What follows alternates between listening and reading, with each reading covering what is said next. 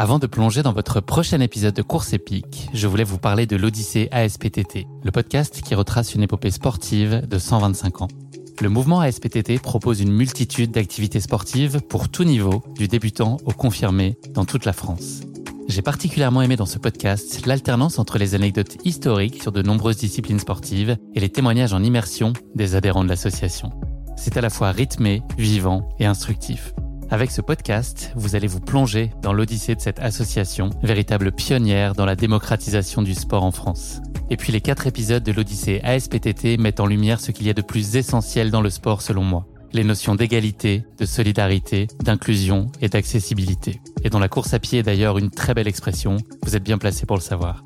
Vous savez désormais ce qu'il vous reste à faire. Faites comme moi, courez découvrir les quatre épisodes de l'Odyssée ASPTT sur votre plateforme d'écoute favorite.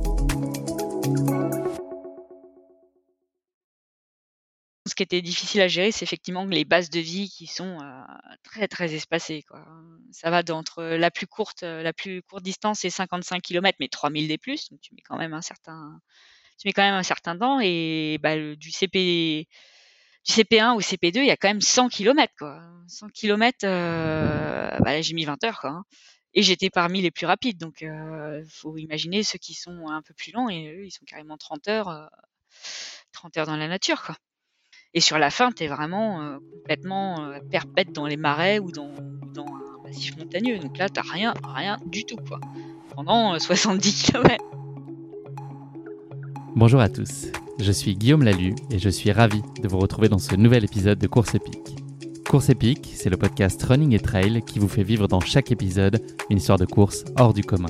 Athlète émérite, coureur confirmé ou anonyme passionné, quand la légende d'une course et la destinée d'un coureur se rencontrent, c'est dans Course épique qu'elle se raconte. Course épique, c'est un nouvel épisode chaque mercredi, mais c'est également chaque lundi matin un extrait de l'épisode à venir pour bien démarrer la semaine ensemble. Nous avons donc rendez-vous deux fois par semaine. Et si vous souhaitez suivre notre actualité au jour le jour et découvrir les coulisses du podcast, je vous donne rendez-vous sur notre compte Instagram courseepique.podcast. J'ai l'immense plaisir de re-recevoir dans ce nouvel épisode Claire Banwart, l'une des figures majeures de l'ultra trail français qui, course après course, marque de son empreinte la discipline, elle qui a couru son premier trail en août 2017 seulement. Claire est un véritable phénomène dont on ne mesure pas pleinement, je trouve, la portée des exploits en ultra trail, elle qui a participé à 22 ultras en 2022 et qui a décroché une première médaille par équipe avec un titre de vice-championne d'Europe de 24 heures avec l'équipe de France. Préparez vos gants, vos bonnets et vos écouteurs en Gore-Tex. Claire va nous embarquer aujourd'hui pour notre plus grand bonheur sur les sentiers de la Spine Race, une course de plus de 430 km entre l'Angleterre et l'Écosse à la redoutable exigence. Un défi absolument colossal de plus auquel elle s'est frottée avec une immense détermination il y a quelques jours seulement. Mais je ne vous en dis pas plus. Claire va vous raconter tout ça bien mieux que moi. Bienvenue dans notre nouvel épisode de Course épique, Spine Girl. Bonjour Claire, je suis ravi de te recevoir dans ce 104e épisode de Course épique. Comment ça va? Bah écoute, ça va très bien. Est-ce que tu as pris un café pour démarrer cette émission euh, comme il se doit? Ah, j'en ai pris, euh, ouais, j'en ai pris plein. C'est bon, je suis, je suis paré là. Je vais, je vais pouvoir tenir jusqu'à la fin, je crois. Claire, on a déjà eu le plaisir d'échanger euh, lors de l'épisode 30 de Course épique. C'était en mars 2021, autant dire il y a une éternité. Course épique était alors un, un bébé podcast encore, et puis toi encore une ultra traileuse dont j'avais dit à l'époque qu'on allait beaucoup entendre parler de toi à l'avenir. Chacun pourra mesurer euh, le chemin euh, parcouru et les milliers de kilomètres que tu as parcouru aussi euh, depuis. Pour les auditeurs qui voudraient donc en savoir plus sur toi, je les invite à se plonger dans cet épisode 30, mais pas tout de suite. D'abord, on a plein de choses à se raconter, donc dès que vous avez fini cet épisode, pour en savoir encore plus sur Claire, et notamment sa Swiss Peaks 2020, je vous invite à écouter l'épisode 30 du podcast. Claire, c'est l'heure de l'instant traditionnel euh, éphéméride d'ouverture de podcast. Ça devient un petit, un petit classique. Euh, le jour s'est levé aujourd'hui à 7h30 et se couchera, euh, si tout va bien, à 16h36. Tout ça, ça fait 9h36 de journée. C'est sacrément plus long que tu as, ce que tu as connu sur la Spine, ça, non? Ça fait rêver? Une heure de plus, ouais, je crois. ça fait la différence sur 4 jours de course.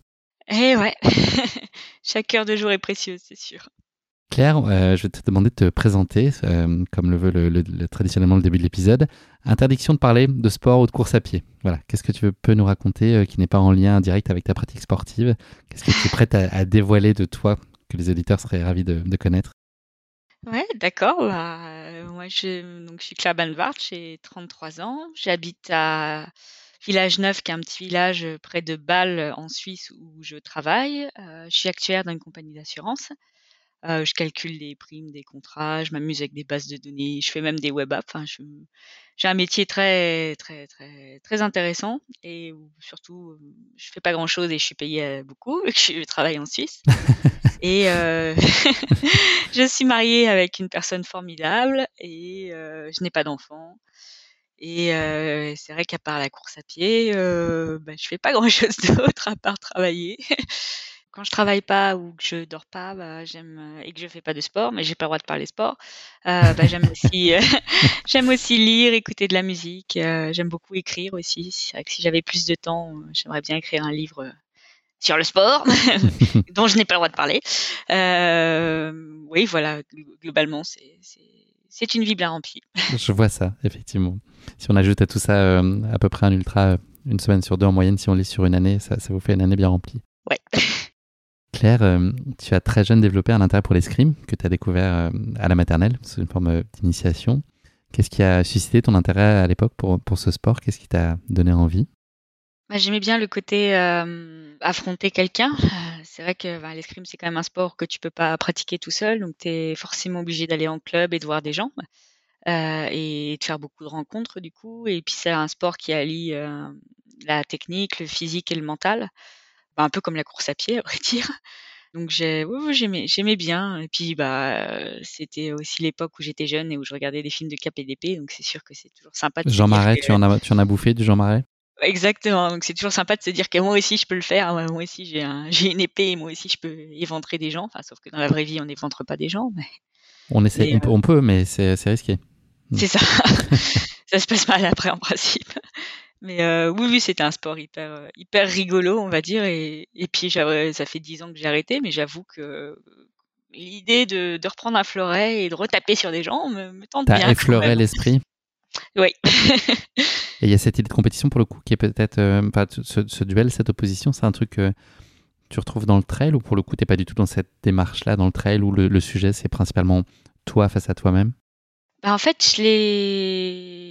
j'ai fait de l'escrime pendant jusqu'à mes 20, 23 ans, on va dire. Donc j'ai fait une quinzaine d'années d'escrime de, compétition. Et après, j'ai totalement arrêté et je me suis mis à la course à pied, loisir, tranquille. Euh, je courais pour moi-même et tout. Et, c'est vrai que j'ai recommencé le trail en compétition il y a quatre ans et ça m'a rappelé de bons souvenirs de, bah, de s'entraîner, d'avoir un plan d'entraînement, d'avoir des compétitions chaque week-end. Parce qu'à l'escrime aussi, j'avais des compétitions toutes les deux semaines à peu près. Ça, c'était important, les, compétitions? C'était central dans ta démarche? S'il n'y avait pas eu cette partie-là, tu, aurais mis moins d'engagement, tu penses? Bah, l'escrime, oui, parce que finalement, le but du jeu, c'est, c'est quand même d'être le meilleur, on va dire. Et on a beau s'entraîner en club, la seule manière pour progresser, c'est de rencontrer des gens qui sont plus forts que, que soi. Donc c'est vrai que les compétitions, ça me permettait de progresser. Et c'est vrai qu'entre elles, là, c'est la même chose. Euh, à l'entraînement, j'aime pas trop me rentrer dedans, j'aime pas trop aller vite, j'aime pas trop me faire mal. Et c'est vrai que quand j'ai un dossard, euh, bah, tout de suite, euh, j'ai envie d'aller vite, j'ai envie de, donner un peu le meilleur de moi-même. Et c'est aussi pour ça que je fais autant de compétitions, autant de courses de trail dans l'année, c'est aussi parce que bah, à l'entraînement, j'ai j'aime pas me faire mal et je sais que si je m'inscris sur un trail, je vais avoir envie d'être dans les premières positions et donc de faire un vrai entraînement, de, vraiment mettre un peu d'intensité. Tu as une carrière qui a été euh, Enfin, qui a été marquée par des performances significatives en escrime, puisque tu as atteint euh, voilà, des, du très haut niveau international, notamment dans la catégorie junior. Pour autant, tu n'as jamais décidé de, de, renoncer à tes études, ce qui t'a peut-être probablement certainement joué des tours euh, et pénalisé auprès de la, fédération, en tout cas dans, le développement de ta carrière de, de fleurettiste. Enfin, je ne veux pas t'enlever les mots de la bouche, mais euh, j'ai cru comprendre que ça avait pu, euh, en tout cas, avoir un, impact. Est-ce que c'était difficile à, encaisser cette idée-là à l'époque ou est-ce que tu es certaine de faire le bon choix? Je ne doute pas qu'aujourd'hui tu te dises que tu es bien fait de mener de front et d'avoir le fait, de, fait le choix de ne pas renoncer en tout cas et de ne pas, de pas rentrer dans un pôle sport euh, pour pouvoir te consacrer euh, à côté à tes études et à une projection de carrière. À ce moment-là, est-ce que ça a été plus difficile à, avaler comme pilule au moment où tu n'as pas été euh, retenu, en tout cas dans, le pôle que tu ciblais à l'époque? Ah oui, forcément. Bah après, on est jeune. Quand on est jeune, on, ne se focalise pas trop sur l'avenir. C'est qu'on voit plutôt, on vit plutôt dans le présent. Donc c'est vrai que sur le moment, ouais, j'avais pas trop, euh, pas trop aimé, pas trop apprécié, et, c'est vrai que j'avais plutôt tendance à l'époque à vouloir privilégier le, sport à mes études. Et c'est vrai que heureusement que mes parents ont été là pour, euh, pour un peu me remettre dans le droit chemin, on va dire, et me dire euh, d'aller continuer mes études d'abord et de pas tout sacrifier pour l'escrime. Et c'est vrai que maintenant, avec le recul de bah, 15 années supplémentaires, je les remercie d'avoir fait ça parce qu'effectivement, malheureusement, en France, il n'y a pas trop la place euh, bah, pour être sportif de haut niveau sur des sports qui sont très peu reconnus, à part le foot et le tennis.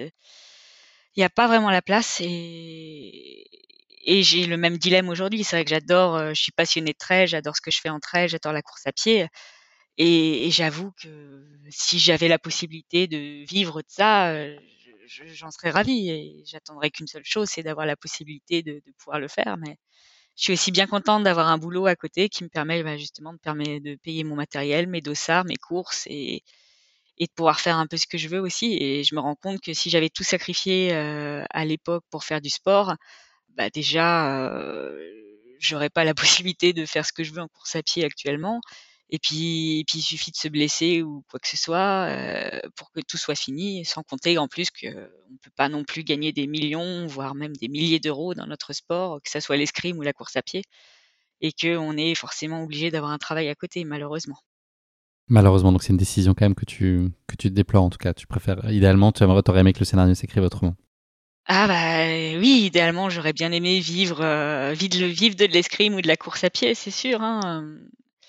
Mais d'un autre côté, c'est bien aussi qu'il n'y ait pas tant d'argent que ça en jeu dans nos sports, parce qu'on peut quand même, en tant qu'amateur, se faire plaisir, et c'est ça qui est le plus important aussi. Si je reviens un peu dans le temps, la, course à pied, elle est arrivée progressivement dans ta vie, même si elle était déjà présente. Euh, je crois que tu allais euh, courir un peu le, week-end avec ton, papa notamment. Le, vrai intérêt de la discipline ou la façon dont elle, petit à petit elle a commencé à prendre de la place dans ton quotidien, ça a été surtout pour des raisons de, praticité, finalement des, raisons un peu euh, logistiques qui faisaient que c'était compatible avec bah, tes, tes, débuts dans la, dans la vie professionnelle. C'est ça qui a permis de laisser un peu de place à la course à pied? Oui, puis bah aussi c'était mon c'était mon moyen de déplacement. J'avoue que ça a toujours euh, j'ai jamais eu de voiture et j'ai toujours tout fait à pied et et, euh, et c'est plus un mode de vie euh, qu'autre chose.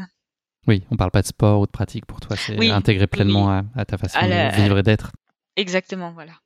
Est-ce que hum, tu as su très vite que, que tu serais attiré par des efforts longs et que c'est peut-être là aussi où tu avais des capacités, des prédispositions que tu pressentais ou est-ce que ça s'est fait euh, étape, étape, par étape, kilomètre après kilomètre, où tu as pu constater, euh, notamment après ton, ton UT4M, qui je pense était assez fondateur, ta première euh, course, si je dis pas de bêtises, ton, premier, ton premier trail, est-ce que voilà, est-ce que c'est tout ça qui a petit à petit contribué à te faire prendre conscience de ça ou est-ce que très vite tu as senti qu'il y avait un potentiel lapin du Duracell en toi, capable de courir très très longtemps?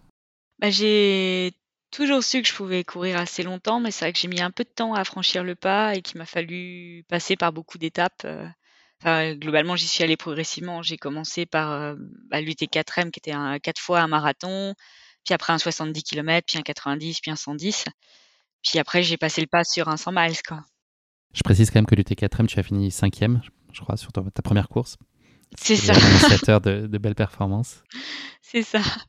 Mais c'est vrai qu'au départ, j'avais un petit peu peur de monter dans les distances euh, parce que même si j'étais habituée et que je faisais des gros volumes euh, de course à pied, et que je courais quasiment tous les jours, il y a quand même le, je passe une première nuit dehors qui, qui, qui, rebute un peu, surtout quand on n'a pas l'habitude. Et puis même après, quand je suis montée sur des distances de, de 100 miles, il m'a fallu un peu de temps pour monter encore au-delà donc aux courses multijours comme la Swiss Peaks ou même tout simplement les backyards on peut vite dépasser les, les, les 200, 250 voire 300 km. Ça, j'ai quand même mis un peu de temps, enfin un peu de temps. C'est vrai que finalement en quatre ans je l'ai fait, mais mais c'était pas quelque chose que j'envisageais tout de suite faire le faire le la Swiss Peaks ou le Thor. C'était vraiment des choses que j'imaginais plutôt dans bah, quand j'ai commencé euh, dans 5 peut-être 10 ans et pas pas 4 ans voire même 3 à vrai dire. Euh, parce que ça fait quand même peur et, parce qu'il faut quand même passer plusieurs, euh, plusieurs nuits dehors. Et puis c'est un peu l'inconnu aussi, mais à un moment, faut se, faut se lancer, à un moment. Est-ce que ça t'appelle aussi, justement, ces, ces, territoires un peu inconnus et ces, ces expériences où tu as le sentiment de sortir largement de ta zone de confort? Là, tu, tu parles de, de, ta crainte, mais c'est aussi des choses que tu as envie d'aller chercher, j'imagine, vu les défis que tu te lances aujourd'hui qui sont à chaque fois bah, notamment la spine dont on va parler, tu repousses quand même des limites euh, à chaque fois. Donc c'est une espèce d'ambivalence entre euh, une attirance et une crainte malgré tout? Bah, ouais, j'avoue que la spine c'était complètement hors de ma zone de confort. Je pense qu'à bout d'un moment, on est, on veut pas forcément plus, mais on veut quelque chose de différent ou qui nous, qu'on voit ça comme un défi en fait, qui nous, qui nous perturbe parce que c'est vrai que finalement s'aligner au départ d'une course en se disant bon, je vais la finir. La question, enfin, si je me blesse pas, je vais la finir. La question c'est de savoir est-ce que je vais la finir bien ou pas. À un moment, on a aussi besoin de ce petit défi, de ce petit, ce petit challenge en plus de se dire ah, je suis pas sûr de finir quand même. C'est, ça, ça va être compliqué, ça va être difficile. Euh, on va voir comment ça va se passer quoi. Et c'est vrai que quand on commence à, après je dis pas que quand j'ai fait le Thor ou la Suspic, j'avais pas peur et tout, mais quand on commence à en faire un, deux, trois, quatre, c'est la cinquième ou sixième course de plus de 300 km qu'on fait, on commence quand même à se dire bon, je vais réussir à gérer, même si ça se passe mal, je, sais comment je vais faire. Et après, bah voilà, quand on commence à se trouver des défis un peu fous comme la Spine, où là on se dit mon Dieu, j'ai jamais fait ça, je sais pas si je vais y arriver, je sais même pas si je vais tenir 20 km, bah ouais, forcément il y a toujours ce petit piment en plus, cette petite sensation de, de peur qui, bah, qui finalement nous, nous, manque un peu, qu'on avait un peu, que j'avais un peu dans, à mes débuts quand j'ai fait mes premiers 100 miles. Moi, j'ai fait mon premier 100 miles, j'étais terrorisée. J'ai fait mon premier 200 miles, la Peak, j'étais terrorisée aussi. Et c'est vrai qu'à force d'en faire, on perd un peu, ça devient, bah, je dis pas que ça devient une habitude, c'est jamais une habitude ce genre de course, mais on perd un peu ce petit goût de, ah, est-ce que je vais réussir à finir? Comment ça va se passer? Parce que, parce que finalement, on finit quand même, le corps finit quand même par s'habituer, l'esprit quand même finit par s'habituer avec l'expérience, on commence à, à savoir comment gérer ce genre de course. Et c'est vrai que c'est bien à ce moment-là de passer à des choses complètement inattendues, inhabituelles. Euh, folle. Est-ce qu'il y a quelque chose, enfin des choses qui restent euh, encore inconfortables euh, en dépit de, l'expérience que, que tu as accumulée À titre d'exemple, la, gestion de la nuit ou l'alimentation, des, des, des, passages très techniques, est-ce qu'il y a quand même des, choses qui, toi, aujourd'hui, te, une forme d'inconfort au-delà de l'expérience que tu as pu accumuler qui fait que tu apprends tout avec beaucoup plus de, de confiance? Ah, bah oui, forcément, euh, courir la nuit, c'est jamais évident. Là, sur la Spagne, j'ai eu énormément de chance que la météo soit sèche, parce que je sais que je ne supporte pas courir sous la pluie. Donc je, ouais, je sais qu'il y a encore des choses, même les passages très très techniques, bon, ok, je commence à avoir un petit peu plus d'habitude. J'ai fait la diag, le verbier, l'échappée belle, etc. J'ai même le tort, c'était assez technique. Mais c'est vrai que c'est pas des choses où je suis hyper confortable d'avoir ça tout le temps sans arrêt. Donc je sais que sur une course, euh, je peux potentiellement avoir des passages comme ça qui seront très très difficiles. Et selon les conditions météo, une course peut aussi devenir tout à fait difficile aussi. Donc ouais, il y a des tas de choses que j'ai identifiées euh, qui me seraient inconfortables et que qui peuvent, si jamais je refais la Spine par exemple, je sais que je peux tout à fait avoir de la pluie pendant cinq jours et un terrain hyper difficile qui n'est pas du tout ce que j'apprécie. Et je sais que si je refais la Spine, ça pourrait tout à fait, être tout à fait différent et je pourrais tout à fait avoir, comment dire, avoir une expérience totalement différente parce que finalement là, l'expérience que j'ai eue est plutôt positive. Mais je sais qu'il suffirait, il suffisait que les conditions météo soient un petit peu plus humides, on va dire, et ça aurait pu être tout à fait différent. Claire, depuis qu'on s'est parlé euh, dans le cadre de course épique la dernière fois en, mars 2021, tu as enchaîné euh, une foultitude de courses et plus particulièrement euh, des ultras. J'ai trois petites questions, hormis la Spine, donc sur laquelle on va avoir le temps de largement revenir tout à l'heure. Est-ce que tu pourrais me dire, voilà, sur ces deux dernières années, la, course qui a connu un déroulement le plus inattendu, en tout cas qui a été la plus surprenante pour toi? Bah, La 360, le challenge que j'ai fait en novembre dernier, c'était la course un peu un peu inattendu en effet parce que j'ai commencé tranquille, je devais être dans le top 10, puis à la start list était euh, une start list de malades, il y avait Franco Collet, il y avait Lucas, il y avait tout un tas de gens qui étaient très très forts. Enfin bon, quand je voyais la liste de départ, je me disais au mieux je ferais top 10, s'il y a de la casse, je ferais peut-être euh, septième ou huitième. Et c'est vrai qu'au final. Tu raisonnes au euh, scratch d'emblée? Tu raisonnes pas Ah oui, oui, sur les, sur les courses de 200 miles ou les backyards, je raisonne au scratch. Hein, parce que je pense qu'à un moment, quand la course est supérieure à 250 km, 300 km, il y a juste plus vraiment de différence entre les hommes et, les femmes. Euh, ce que je vois d'ailleurs, parce que je fais toujours, euh, sur les dernières courses que j'ai faites, plus de 200, de, de, 200 km et plus, j'étais, euh, j'ai souvent fait top 5 en fait. Dès, dès que la course est longue, supérieure à, ouais, supérieure à 200, 250 km, moi j'estime qu'il n'y a plus de différence entre hommes et femmes. Donc cette 360, elle t'a, elle t'a surpris Ouais, elle m'a surpris, voilà, parce que j'ai commencé top 10, tranquillou, euh, bon, voilà, un peu en mode, euh, on va voir ce qui se passe, et puis finalement, au bout de 100 km, je devais être deuxième, j'ai fait quasiment toute la course en deuxième position. Et je me suis fait rattraper par le troisième et quatrième euh, à 12 km de l'arrivée. Mais, euh, mais j'étais très contente de moi parce que j'ai fait toute la course toute seule et que c'était pas un objectif, donc j'ai fait ça un peu en mode euh, un peu un mode voilou. Puis bon, la 360 c'est vraiment une aventure aussi parce que bah, c'est un peu comme l'Espagne, il y a des bases de vie tous les 50 à 60 km, sauf que là c'est complètement l'opposé de l'Espagne, c'est-à-dire que là il faisait 50 degrés de plus, enfin on avait 35-40 euh, degrés parfois. Et euh, le problème de la 360, c'est trouver de l'eau, parce que à Gran Canaria, il fait 40 degrés et il n'y a pas une rivière, il n'y a pas une source d'eau, il n'y a, rien. Donc là, c'était vraiment l'opposé total de la Spine. Et du coup, là, la gestion de l'eau, la gestion de la nourriture, etc., c'était vraiment le point le plus crucial. Et, et je trouve que j'avais bien géré. Donc, euh, et donc voilà, c'était une course vraiment inattendue parce que je m'attendais pas du tout à être. Euh, bah, j'ai fini du coup euh, quatrième, je crois. Ouais, c'est ça. J'ai fini quatrième et comme j'ai dit, j'étais deuxième jusqu'à 10 km de l'arrivée et je m'attendais pas du tout à ça. Surtout que j'ai une année 2022 un peu compliquée. J'ai été anémiée, donc euh, jusqu'au mois de juillet, j'arrivais même pas, même une course de 30 km, j'arrivais même pas à la courir jusqu'au mois de juillet. Donc j'ai corrigé ça et puis heureusement après j'ai vraiment repris de la forme.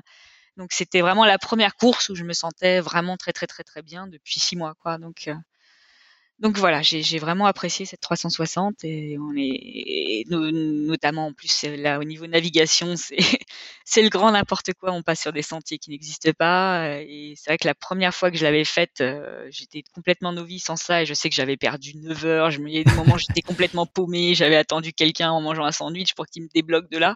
Donc c'était la première fois où au niveau navigation, bah, je gérais plutôt pas mal. Et, et au niveau haut et classement final, euh, bah, j'avais totalement géré. Donc j'étais très très très très contente et ça m'encourageait bien pour la spine après tir.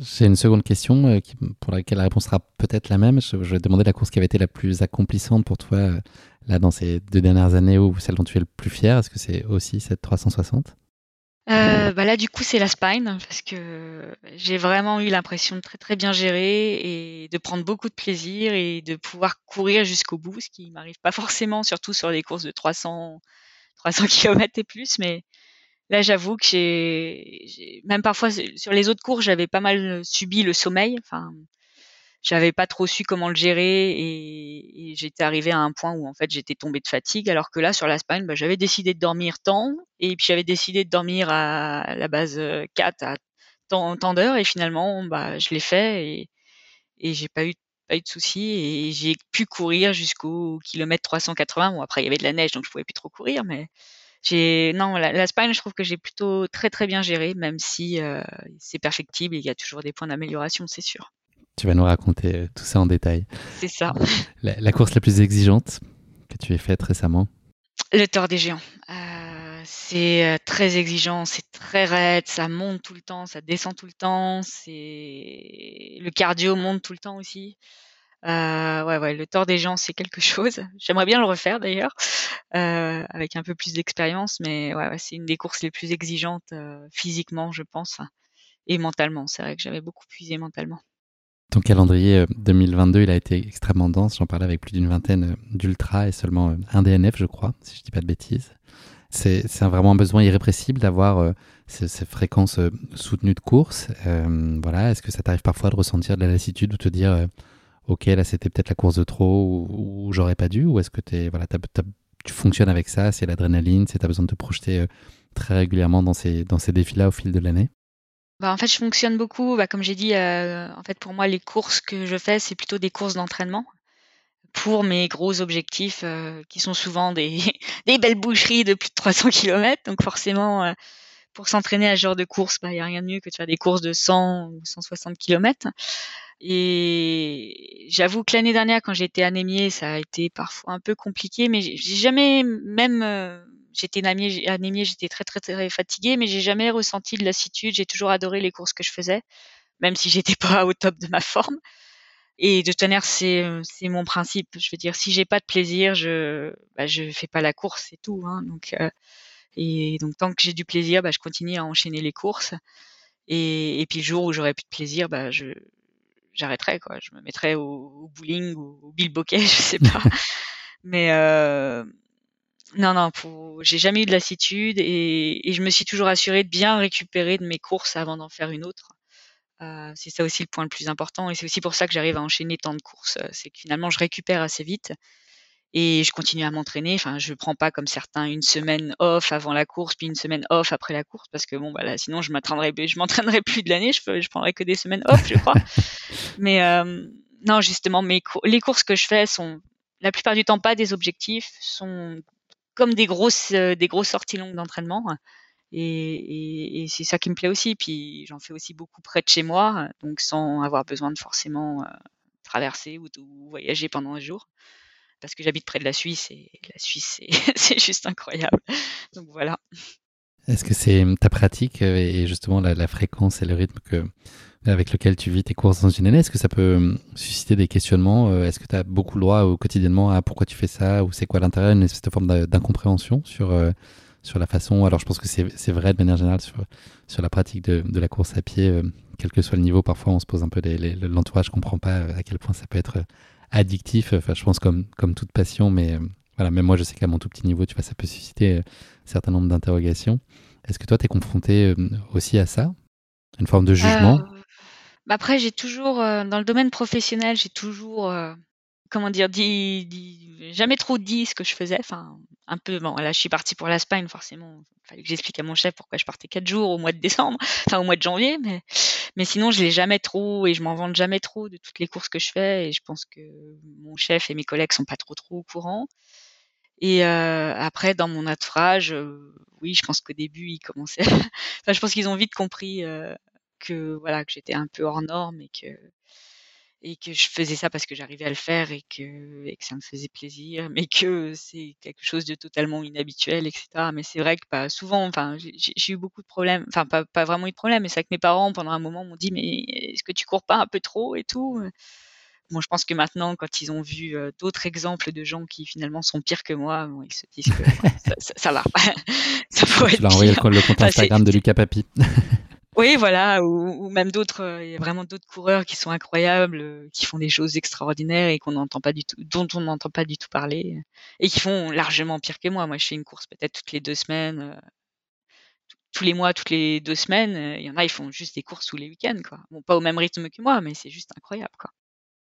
Tu as connu une année 2022 donc très riche, très dense. Il y a une fin d'année qui a été Tony Truante avec donc, ouais, la Transgrande Canaria, ta victoire à Koulamanen, euh, ta, Diagonale des Fous avec une 11e place, ta 21e place à l'UTMB. Voilà, une fin de saison euh, assez géniale. Euh, l'année, n'a pas été simple tout à l'heure, tu l'as, évoqué tout à l'heure. En fait, il a fallu un rassemblement d'équipe de France pour que tu, prennes, prennes ou que tu comprennes surtout la raison de l'espèce de, de petit trou d'air que tu connaissais, notamment, qui a, qui a, un peu connu son apogée au, au mois de juillet pour te donner un peu bah, des clés de compréhension de ce qui est en train de se passer et de la fatigue que tu ressentais depuis des mois ah Oui, bah ça. Hum, enfin, heureusement que j'ai fait cette prise de sang parce que c'est vrai que sinon je continuerais à me poser des questions, je pense. Euh, ouais, C'était quoi ton ressenti? Un épuisement profond? Oui, oui, oui. J'avais, euh, j'étais extrêmement fatiguée. Euh, j'avais le cardio qui montait à 100 à l'heure. J'étais extrêmement fatiguée pour tout, hein, pour euh, enfin rien que aller faire un petit footing, ça me fatiguait. J'allais faire un cours de vélo, ça me fatiguait. Euh, alors que d'habitude, je les, je les enchaîne sans aucun problème. Et puis c'est vrai que bah, c'est quand j'ai identifié le problème et que j'ai commencé à prendre des compléments en fer et au bout d'un mois que je me suis rendu compte que j'étais vraiment au fond, au fond du trou, quoi, que j'avais une condition physique qui était euh, bah, celle d'un cancéreux en phase terminale, quoi. Donc, euh, donc il m'a fallu deux trois mois pour retrouver euh, des conditions, enfin pour retrouver des sensations à peu près normales, et puis encore deux, deux autres mois pour retrouver ma forme physique euh, bah, d'avant d'avant anémie quoi. Et le moral tenait dans ces moments-là? Est-ce que tu avais aussi une perte d'envie, une perte de, plaisir, de, de, de, doute, de lassitude d'être dans cet état-là? De plaisir, non, parce que j'adore courir. Donc même si je cours et puis et puis à l'entraînement, je m'en fiche, je regarde pas du tout ma montre. Je suis même plutôt souvent à faire des footings à 8 à l'heure, voire même enfin même à 7 à l'heure, je m'affole jamais trop, euh, je, m'en fiche à vrai dire, je regarde pas ma montre. Mais c'est vrai que bah, quand euh, quand tu fais un trail que d'habitude tu fais en 22 heures et que là tu mets 40 heures, tu te dis oh là là. Euh, ouais, c'est pas normal et c'est pas non plus hyper agréable d'être euh, bah, d'être en PLS dans des montées quoi. Et c'est vrai qu'au mois de juillet, ouais, je me posais un peu la question. Enfin, je me, je me demandais surtout si ma méthode d'entraînement n'avait pas atteint ses limites, si faire trop de volume, si c'était pas le moment où mon corps me disait stop en fait. C'est une méthode autodéterminée ou tu as, un, entourage qui te guide? Non, j'ai pas de coach, je fais avec mon expérience, avec mon ressenti et j'estime que pour l'instant ça marche plutôt pas mal. On peut le dire. Vu le niveau que vu le niveau d'endurance que j'ai à 33 ans et donc non, c'est plutôt une expérience enfin c'est plutôt une c'est basé sur mon expérience personnelle, sur ce que j'ai envie de faire aussi, parce que je déteste faire de la VMA, des choses comme ça, mais j'ai identifié certaines zones. Enfin, il faut que je progresse en montée, il faut que je progresse en endurance, il faut que je progresse en pas mal de choses, et, je sais à peu près faire ce qu'il faut pour, pour progresser, sans faire de la VMA, donc c'est cool. euh, mais mais voilà, mais c'est aussi basé sur faire beaucoup beaucoup de volume, faire beaucoup d'heures, sortir beaucoup, être beaucoup dehors, beaucoup courir, etc. à allure lente et enchaîner aussi, voilà, aussi ma méthode de faire des courses pour m'entraîner, etc. Donc c'est vrai que je me, au mois de juillet, je me suis vraiment demandé, euh, surtout que bah, j'étais blessée également parce que forcément quand tu es anémié, tu as aussi des capacités de, récupération qui sont moindres et du coup tu te blesses. Et je m'étais même carrément demandé à un moment si j'avais pas de l'arthrose, si, si, si, la course à, à, pied était juste pas euh, juste complètement finie pour moi parce que j'étais arrivée à un point où j'arrivais même j'arrivais même plus à courir 100 mètres en fait. Mais donc, bah, on a fait cette prise de sang, on a identifié le problème. J'ai aussi eu, bah, lors du stage de l'équipe de France, des kinés qui m'ont regardé, qui m'ont dit que c'était juste des problèmes au mollet, que c'était pas, que c'était pas de l'arthrose. Et le, du coup, bah, le moral est, ça a été dur pendant deux trois semaines. Et puis après, bah, je me suis juste dit, bah, écoute, euh, t'as trois semaines avant l'UTMB, six semaines avant les championnats d'Europe de 24 heures, bah, euh, tu fais ce que tu veux, tu, tu, tu, tu, tu, tu, fais, tu fais ce que tu peux, tu, tu prends du fer à fond et puis tu fais ce que tu peux pour t'entraîner sans pouvoir courir parce qu'à l'époque j'étais blessée, je pouvais pas courir. Puis au final, j'ai plutôt bien sauvé les meubles sur l'UTMB parce que je fais deux heures de moins que, bah, l'année d'avant où je l'avais fait totalement valide. Et puis euh, au championnat d'Europe de 24 heures, je fais 232 km, ce qui était juste complètement inespéré, inespéré en sachant que, que quatre, quatre semaines avant, je pouvais même pas courir. Quoi. Donc, euh, donc voilà, ça a été une année très compliquée, mais je pense que c'est le genre d'année où on en ressort beaucoup plus fort et où c'est justement ça m'a appris beaucoup de choses pour, euh, pouvoir gérer des courses de 200 miles où forcément on a aussi des hauts et des bas et souvent souvent des bas très très bas et où il faut euh, réussir à avoir le, mental qu'il faut pour euh, bah, rebondir et puis puis finalement continuer la course et, et bien réussir sa course. Avec l'équipe de France de 24 heures, vous avez été vice championne d'Europe. Est-ce que cette, euh, cette approche collective qui était euh, nouvelle pour toi, en tout cas dans, le cadre de la course à pied, est-ce que, est-ce que, qu'est-ce que ça t'a apporté euh, au regard de, des expériences plus individuelles par rapport à des choses que tu, vivais jusqu'alors? Qu'est-ce que ça t'a apporté? Bah, C'est vrai qu'au départ, j'imaginais pas que porter le maillot de l'équipe de France et d'être une équipe de six personnes, je ne pensais pas que ça me galvaniserait autant. Je suis assez solitaire, on va dire. Puis quand je fais mes trails, je suis, je suis souvent toute seule. Et, c'est vrai que le, côté collectif, je l'ai jamais. Enfin, je l'avais un peu vécu à l'escrime parce qu'on avait aussi une épreuve par équipe, mais j'ai jamais ressenti cette euh, cette comment dire c'était pas une pression c'était enfin c'était une pression mais une bonne pression donc c'est vrai que pendant toute la course j'étais en mode euh, déjà on s'encourageait dès qu'on dès que dès qu'on se croisait dès qu'on croisait quelqu'un de l'équipe de France on s'encourageait et puis le fait de porter le maillot ouais ça, ça, ça change tout quoi c'est pas c'est un peu comme le costume de Superman en fait. Euh, on, se dit qu'on est un super héros, bah, pas pour son pays, mais pour son équipe, pour les autres filles qui sont là, et aussi pour tout l'encadrement qu'on avait à côté. Parce que la plupart des courses que je fais, j'ai pas d'assistance. Et c'est vrai que là, bah, on avait tout un staff, on avait un docteur, on avait un kiné, on avait les, les coachs qui nous donnaient les ravitaux, etc. Et euh, rien que le fait de se dire qu'il y a des gens qui sont là, qui vont aussi passer 24 heures à nous voir courir, à nous encourager, euh, bah forcément on se dit bah on n'a pas le droit à l'erreur hein, et qu'on va donner euh, le meilleur de soi. Donc c'est vrai que c'est c'était c'était incroyable. Enfin, j'ai vécu des émotions comme jamais. Puis d'ailleurs j'ai j'ai donné euh, le meilleur de moi-même comme jamais. J'ai pas pu marcher pendant trois jours après, euh, mais euh, c'était c'était incroyable et c'est vrai que je, je, je n'aurais jamais imaginé que porter le maillot de l'équipe de France comme ça serait aussi galvanisant et aussi une expérience, enfin une, expérience aussi fantastique en fait. C'est la première d'une longue série, j'espère. Ouais, bah normalement là, je devrais aller au championnat du monde à Taipei l'année prochaine. Euh, donc ça va, ouais, on va remettre ça et on va maintenant on va flinguer des Américains et pas seulement des Allemands quoi. Claire, c'est un, point que, sur lequel j'avais échangé récemment avec Cascade Verte et que j'ai encore vu passer hier par l'intermédiaire de Rémi Gégard. C'est l'idée de se dire qu'à performance équivalente, peut-être si tu étais américaine, tu aurais peut-être une, reconnaissance différente est-ce que c'est quelque chose euh, qui est un sujet pour toi après lequel tu cours? Est-ce que c'est au contraire, ça te va bien d'être sous les radars et c'est plutôt euh, un choix? Est-ce que tu vis ça comme une anomalie ou est-ce que c'est euh, plutôt quelque chose qui te va assez bien et toi tu traces ta route pour toi d'abord? J'avoue qu'il y a un moment, ça m'avait un peu. Enfin, je me demandais pourquoi je m'entraînais autant, pourquoi j'essayais de m'améliorer sans arrêt.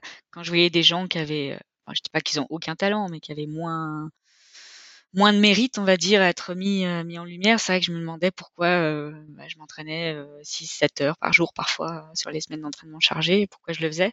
Puis après, je me suis dit, oui, mais pourquoi je le fais? Parce qu'en fait, moi, ce qui m'intéresse, c'est pas des milliers de félicitations de gens qui n'y connaissent rien au sport, c'est vraiment la reconnaissance de mes pairs. Et c'est vrai que d'avoir un des meilleurs un des meilleurs ultra runners français qui te dit ouais bravo t'es au-dessus du lot ou, d'avoir bah là sur la spine euh, Meren enfin le recordman de backyard qui me dit ah euh, t'étais trop rapide j'ai pas réussi à te rattraper.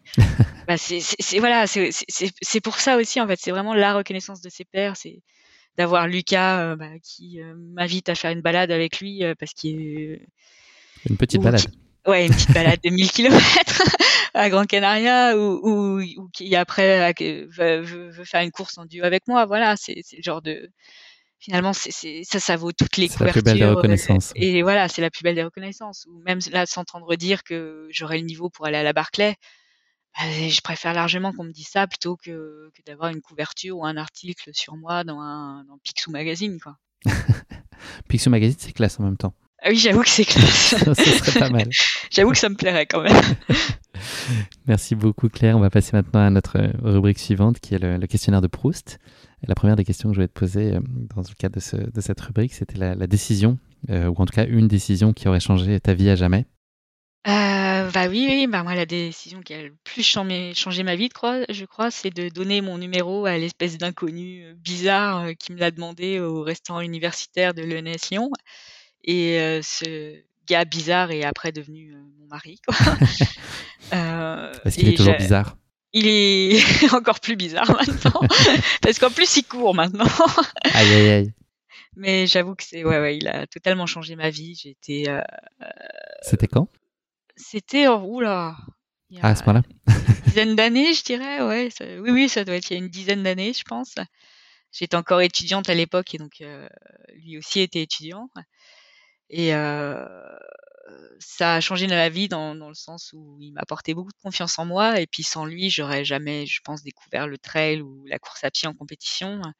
C'est et, et, je ne vivrais pas aujourd'hui à Bâle. Enfin, je, ne travaillerais pas en Suisse et je ne serais pas dans un cadre magnifique et propice à, à, la course de montagne et puis il m'a beaucoup beaucoup apporté. Moi, j'ai apporté la course à pied, et puis lui, il m'a apporté la confiance et, et m'a fait découvrir le trail et la course en compétition et plein d'autres choses aussi. Je suis sûr que tu l'as apporté d'autres choses que la course à pied aussi. oui, mais principalement ça. C'est pas la cuisine que je lui ai apporté en tout cas. Deuxième question pour toi, Claire. Euh, la chose que tu choisirais de faire ou les choses que tu choisirais de faire si tu avais des ressources illimitées? Ah, moi, si j'avais des ressources illimitées, je ferais, je partirais faire un tour du monde en courant. Euh. je ferais 60 km par jour, je me ferais tous les pays du monde, j'arrêterais dans 20 ans quand je serais fatigué. Ça donne envie. Ouais. Franchement. Je me ferais tous les, tous les trails, euh, tous, les sentiers de randonnée qui existent au monde. Oui, c'est un rêve, quoi. Avec ton mari, puisqu'il court maintenant Avec mon mari, ouais. Voilà.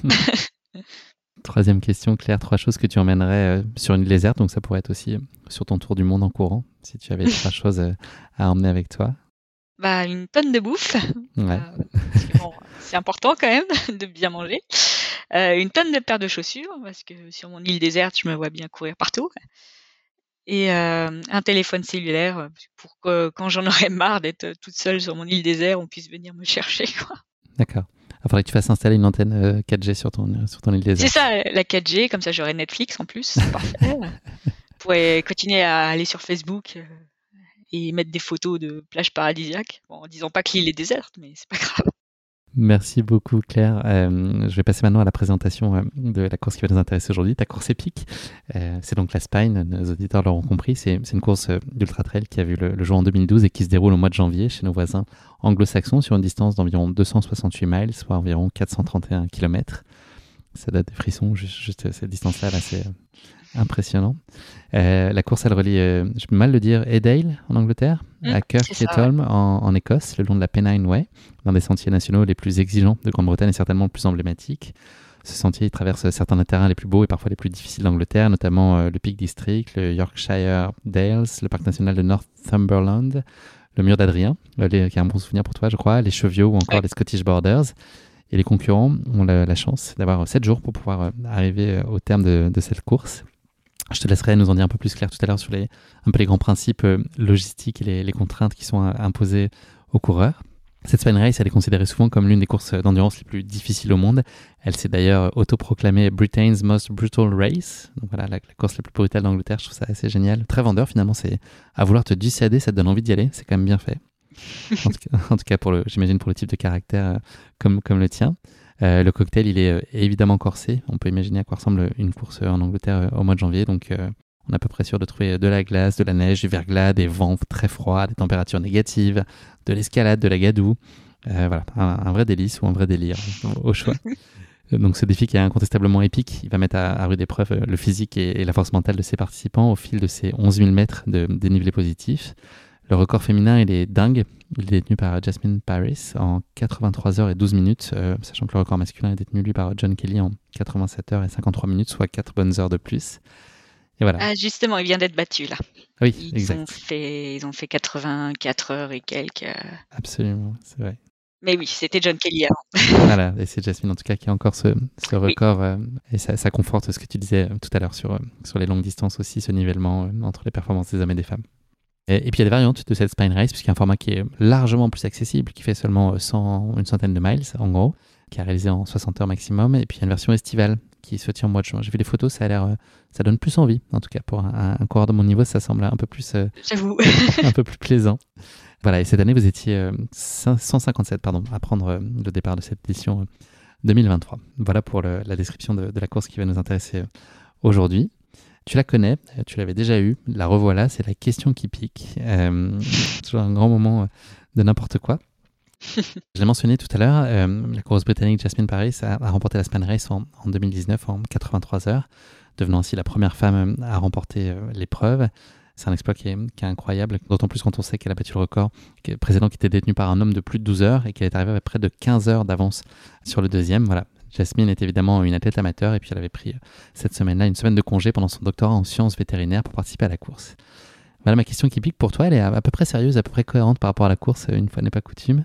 À quoi d'inattendu Jasmine a-t-elle passé euh, une partie de ses 7 heures de pause pendant la course? Est-ce que tu as entendu parler de cette ah, histoire? Je sais. oui, oui, elle avait tiré, tiré du lait pour son enfant. Exactement. Bravo. Elle a, elle, a, passé à tirer du lait pour sa fille de, de 14 mois. T'es affûté, donc bravo. C'était incroyable. Ah non, mais bon. Ouais, c'est pour ça que je me suis inscrite à la Spine. Hein. ah, j'imagine. Parce que c'est une course euh, olé olé, un peu. ouais, c'est ça. Là, c'est le bon moment d'arrêter euh, cette question typique. Claire, on va se plonger euh, dans, dans, ta spine. J'aurais voulu que tu nous expliques un peu à quel point tu lorgnais sur cette course depuis longtemps. Est-ce que tu l'avais spoté et c'est un projet depuis quelque temps et tu as voulu construire ton expérience jusqu'à cette course-là ou est-ce que c'est arrivé voilà, plus ou moins par hasard, plus, plus récemment ah bah, comme à peu près toutes les courses à la con que je fais, c'était le plus grand des hasards en fait. C'était en, en fait, je me suis inscrite à la Spine en 2020 pour l'édition 2021, qui était donc juste euh, l'année du Covid. Seulement, bah voilà, trois semaines, euh, trois semaines avant la course, il y avait eu pas mal de désistements justement à cause du Covid.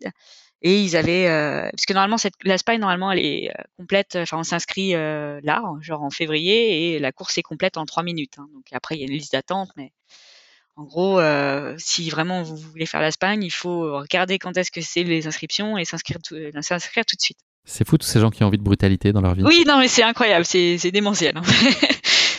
ouais, ouais. ça prouve à quel point les gens sont malades. Euh, donc bref, voilà, en, 2020, donc voilà, un mois avant la course, euh, il y a eu beaucoup de désistements du coup à cause du Covid et ils avaient euh, réouvert je crois que ça a rouvert 50 places en disant que oui, là, dans l'état actuel des choses, bah, la course aurait lieu. Donc bah moi j'ai pas trop réfléchi, c'était le Covid, ça faisait quatre mois qu'on était confinés. Je me suis dit bon, j'ai envie de bouger un peu, ça, ça a l'air cool et tout. Je connaissais pas, hein, je connaissais pas plus que ça. Enfin, à part, je connaissais juste l'histoire de Jasmine et puis j'avais, je savais pas exactement ce que c'était, à quel point c'était horrible les conditions météo. Et du coup bah je m'étais inscrite. Bon, pas de bol, deux semaines plus tard, bah là même l'Angleterre était complètement confinée par le Covid et du coup ça n'a bien sûr pas eu lieu. Après, bah, je devais du, coup la faire l'année d'après, donc en janvier 2022. Et puis là, bah, pareil, janvier 2022, deux semaines avant la course, il y avait interdiction de, voyager en Angleterre de la France, re-Covid quoi. Donc du coup, bah, c'est pour ça que je l'ai fait, que je l'ai fait cette année. Donc en 2020, quand je me suis inscrite, je savais pas du tout ce que c'était, et j'avoue qu'en deux ans, j'ai eu le temps de m'instruire et de me dire que c'était pas du tout, du tout une course pour moi, euh, parce qu'il y avait de la boue, du froid, de la pluie, enfin tout ce que je déteste, tout ce dont je suis incapable de courir euh, plus de quelques heures dedans. Donc j'avoue que j'ai longtemps hésité à me désinscrire et puis bah, comme j'ai un, peu complètement oublié, bah, j'ai zappé la deadline pour me désinscrire et, comme la course coûtait un peu cher, bah, j'ai fait bon bah on va y aller, on va pas, on va pas on va pas cracher sur le prix du dossard, quoi. Et donc c'est comme ça que je me suis retrouvée euh, là en 2023 sur euh, la, la Spine, enfin sur la ligne de départ de la Spine. Pour te dire à quel point j'étais motivée, normalement il y a une liste de matériel obligatoire qui fait trois pages. Moi, deux jours avant la course, je n'avais pas encore tout. Hein. La, la, veille de partir, je, je, partais le samedi matin super tôt. Le vendredi, j'étais à courir à droite à gauche chercher, le, chercher les derniers trucs de mon matos obligatoire. J'avais deux ans pour me préparer quand même. Et t'as bouclé ta valise, je crois, deux heures avant de partir prendre l'avion, c'est ça euh, Ouais, c'est ça. Ouais. Je me suis couché à 4 heures du mat pour finir mon drop bag et à 5 heures, je prenais un taxi pour aller à l'aéroport. Enfin bon, le truc, faut absolument pas faire ça. Bah, je l'ai fait. je l'ai fait. Et pourtant, j'avais deux ans. Hein. J'avais deux ans pour faire ça. Donc voilà. Tu avais mis euh, en place euh, des choses en particulier en, vue de cette course-là, ou l'idée c'est plutôt de, de, surfer sur ta forme de, de fin d'année, ou est-ce qu'il y a vraiment des choses à ajuster, que tu as pu intégrer dans ta préparation qui était très spécifique Ou ça, c'est pas vraiment réaliste? Bah, Normalement, il y a des choses quand même euh, à faire. Déjà, euh, aller courir quand il fait froid et quand il pleut. Bon, j'ai eu la flemme. non, c'est pas que j'ai eu la flemme, c'est surtout que le mois de décembre, bah, il a fait 15 degrés. Donc, euh, l'entraînement, l'adaptation au froid, bah, walou. Hein. Même avec la meilleure volonté du monde, bah, j'étais en short et t-shirt quasiment tout le mois de décembre. Et puis bah, l'autre chose qui, que la plupart des gens font, c'est s'habituer à courir avec un, un, sac à dos chargé parce que donc il y a le matériel obligatoire qui est non négligeable avec notamment un sac de couchage, un bivy, euh, un réchaud, enfin bon, euh, des lunettes. voilà, le, poids d'ailleurs maximal est assez euh, évocateur à lui seul, c'est 20 kilos, hein, c'est ça? Ça... Non, ah non, ça c'est le drop bag, pardon. Ça c'est le drop bag. Le, le drop bag, ouais, le drop bag c'est 20 kilos maximum. Après le sac qu'on a sur le dos, honnêtement, moi, j'ai optimisé de chez optimisé. il faisait 5 kilos sans l'eau et sans la bouffe. Donc, tu rajoutes bien 2-3 kilos. Donc, j'étais à 8 kilos sur moi. Quoi. Et je pense que c'est le minimum de chez minimum qu'on peut faire parce que là, je peux plus, euh, je pouvais pas vraiment optimiser beaucoup plus. Euh, donc voilà, donc aller courir avec un sac cadeau chargé pour s'habituer à, à, courir avec une charge sur le dos, c'est quelque chose que j'aurais dû faire. Je l'ai fait euh, une fois, enfin je suis parti un kilomètre avec un sac à dos chargé, puis je suis revenu puisque ça me gonflait, et puis j'ai fait, euh, j'ai fait beaucoup de volume, j'ai beaucoup couru. Enfin les 420 kilomètres c'était pas, c'était pas un souci mais euh, je l'ai pas fait avec un sac à dos chargé et je l'ai pas fait euh, sous la pluie dans des conditions météo horribles. Donc j'avoue que j'étais pas non plus très très prête à la Spine. j'étais pas prête du tout. J'étais un peu en mode bon, on verra bien ce qui se passe. Et puis voilà. Il y a deux autres aspects qui peuvent être aussi, enfin qui, rajoutent du piment à la course. Il y a notamment le fait qu'il n'y ait pas de, balisage, donc euh, on se débrouille avec euh, sa carte, sa boussole. Il y a, il y a très peu de ravito, tu l'as dit tout à l'heure dans une de tes précédentes courses, mais il peut y avoir vraiment des distances importantes et surtout beaucoup de temps entre, euh, c'est pas tant le nombre de kilomètres, mais aussi parfois c'est le nombre d'heures qu'il peut y avoir, euh, quasiment une vingtaine, je crois, au maximum de ce que tu m'avais raconté dans nos échanges préliminaires. Donc ça, c'est, ça, rajoute aussi de la complexité à la, course. Ça t'allait bien? Oui, tout à fait. Bah, après, la navigation, quand tu fais la, 300, la Trans 360, où euh, tu navigues sur des sentiers qui n'existent pas, bon, tu te dis que tu es blindé. Tu, tu te dis, bon, je devrais réussir à pas me perdre. Ça devrait aller. Euh, euh, suivre une trace GPS, euh, ouais, ça va, je sais le faire. Bon après, c'est vrai que sur l'Espagne, il y a quelques on est quand même, sur, enfin, on est sur le Way, qui est un sentier balisé et, et, comment dire, fléché, etc. Mais ça, qu'il y a quelques quelques portions qui de nuit ou sous la neige étaient un peu compliquées à gérer. Mais il y en a pas tant que ça non plus, donc ça va. Par contre, ce qui était difficile à gérer, c'est effectivement les bases de vie qui sont euh, très très espacées. Quoi. Ça va d'entre la plus courte, la plus courte distance, c'est 55 km, mais 3000 des plus, donc tu mets quand même un certain, tu mets quand même un certain temps. Et bah, du CP, du CP1 au CP2, il y a quand même 100 km. Quoi. 100 km, euh, bah, j'ai mis 20 heures. Quoi, hein. Et j'étais parmi les plus rapides. Donc, euh, faut imaginer ceux qui sont un peu plus lents et eux, ils sont carrément 30 heures, 30 heures dans la nature. Quoi.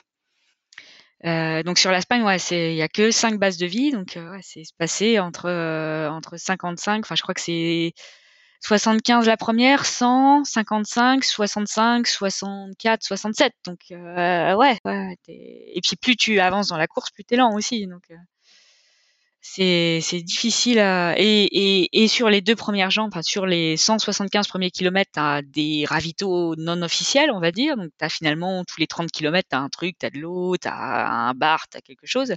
Et sur la fin, t'es vraiment euh, complètement euh, perpète dans les marais ou dans, ou dans un massif montagneux. Donc là, t'as rien, rien du tout, quoi pendant 70 km. Donc c'est et c'est pour ça qu'aussi il, y a certains checkpoints où il, tu es obligé d'avoir au, minimum 3000 calories sur toi. Et, et c'est compréhensible parce que bah, tu sais que pendant les 60 prochains kilomètres, tu n'auras rien, tu auras zéro bouffe, tu auras zéro flotte. La flotte, c'est pas trop un problème parce qu'il y a quand même beaucoup de rivières. Moi, j'avais une gourde filtrante. Euh, et puis tu t'en prends plein la gueule aussi. normalement, tu, normalement, au niveau flotte, t'es jamais trop trop emmerdé, t'en as plein sur toi. Mais la bouffe, ouais, ça, ça, c'est un gros gros souci qu'il faut gérer quand même. Je sais pas comment tu fais, Claire. Je suis admiratif. je sors de ma casquette la professionnelle, mais c'est incroyable. Claire, euh, qu'est-ce que tu as comme objectif en tête sur la course? Est-ce qu'il y, en a euh, un autre que d'essayer de se, tirer de cette euh, spine à peu près décemment, ou est-ce qu'il y a une quête de podium ou, plus, ou, ou, ou plaisir d'abord? J'avoue que je savais que ça allait être binaire. C'est soit je me crachais, j'allais complètement mal gérer un truc et ça allait mal se passer et j'allais abandonner, soit euh, j'irais au bout et, je ferais ça bien. Parce que vu l'état de forme que j'avais, je me disais ouais, soit soit je me blesse ou soit soit je me foire totalement et, et ça va être un DNF ou soit euh, ouais je pensais un top 10 ça m'aurait déjà plu. Euh, top 5 ça aurait été parfait. Bah, ça tombe bien c'est ce que j'ai fait.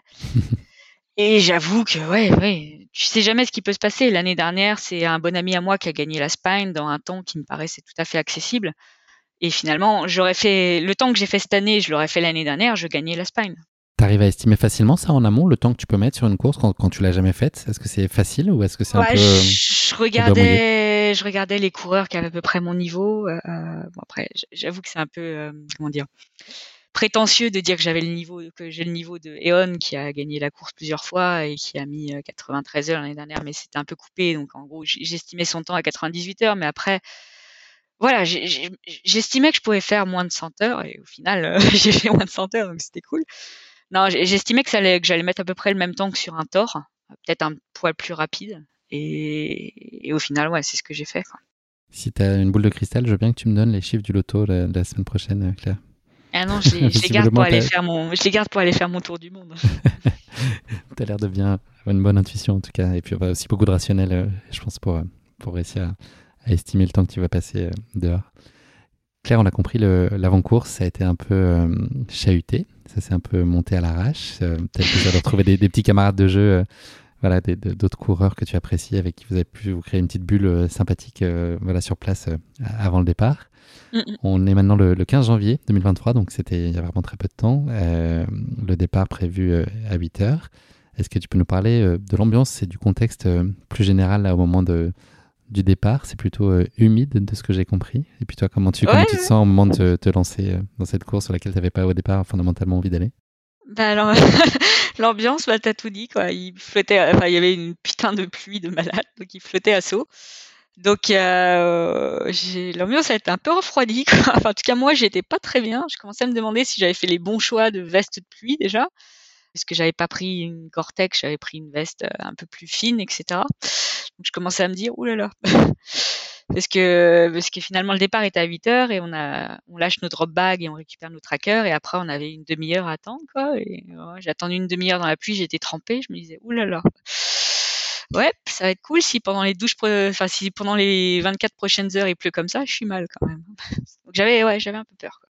tu fais le choix de partir euh, plutôt tranquillement ce qui n'est pas forcément le, le cas de de la, tête de course. Ça part euh, ça part plutôt vite en tout cas pour les premiers ouais Ouais, ouais, ça part, euh, ça part. Toi, tu t'emballes pas, tu es en mode gestion, euh, allez-y, partez devant. Ouais, c'est ça. Tonnerre sur ce genre de course, il faut courir à son rythme. J'ai déjà fait l'expérience de partir trop vite et, de finir à 3 à l'heure. Donc... Surtout quand on part sur 420 km, finalement, j'avais jamais fait de course de plus de. Bah, le plus gros que j'avais fait, c'était le Thor avec 350 km. Donc là, tu en rajoutes quand même 80. Euh, donc c'est pas rien. Quoi. Cette première journée, on peut le dire, Claire, ça a été une galère? C'était quand même assez assez compliqué. Est-ce que tu peux nous, nous, expliquer un peu ce qui a marqué cette journée-là euh, entre des chutes, euh, des petits passages de, barrières et autres, enfin, un terrain pas, pas idéal, les conditions compliquées? Est-ce que tu peux nous donner un, un peu à comprendre comment s'est passée cette première journée? Oui, parce que bah, j'imaginais euh, bah, que ça allait être très boueux, que, que, le terrain allait être difficile. Puis en plus, bah, il flottait à saut et il a flotté pendant quasiment toute la journée. Enfin, quand il s'arrêtait de flotter, c'était pour neiger. Donc voilà. Et euh, oui, et donc je, m'attendais à avoir les pieds mouillés, mais en fait, on a les pieds mouillés en permanence. On est, on patauge dans de la boue en permanence. Quoi. Euh, limite, parfois le sentier, c'est un ruisseau. En plus, sur cette première portion, on traverse euh, bah, six ou sept fois, voire euh, plus des rivières. Et quand je dis qu'on traverse des rivières, on a de, l'eau jusqu'au jusqu'au genou, quoi, avec du courant. Et il faut les bâtons pour éviter de se casser la gueule, quoi. Donc ouais, ça a été un petit peu compliqué. À un moment, je suis tombée. En plus, il y avait le sentier, c'est des pierres. Enfin, soit c'est de la boue, soit c'est des pierres un petit peu aménagées. Et il y a parfois des pierres qui, qui, ont des trous, mais on le voit pas parce que là, ça ruisselait de flotte, donc euh, c'était couvert de flotte. Et je me suis euh, cassé une paire de fois la gueule sur ces pierres euh, qui étaient trouées en fait. Donc heureusement, bah, j'ai les chevilles un peu hyperlaxes, donc je me suis tordu la cheville, mais ça m'a pas fait grand chose. Mais ça aurait pu être game over au bout de 20 km. Le poignet a morflé par contre.